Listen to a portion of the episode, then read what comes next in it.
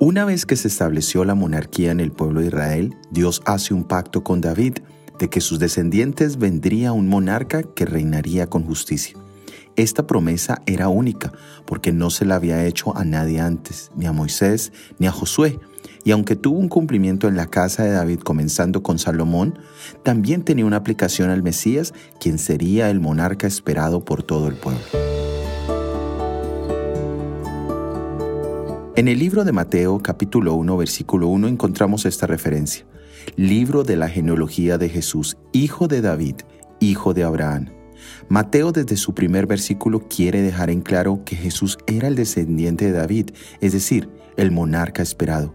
Lo interesante es que aunque Mateo lo hace claro desde el principio de su evangelio, solo hasta el capítulo 9, versículo 27, encontramos a alguien más que hace ese reconocimiento.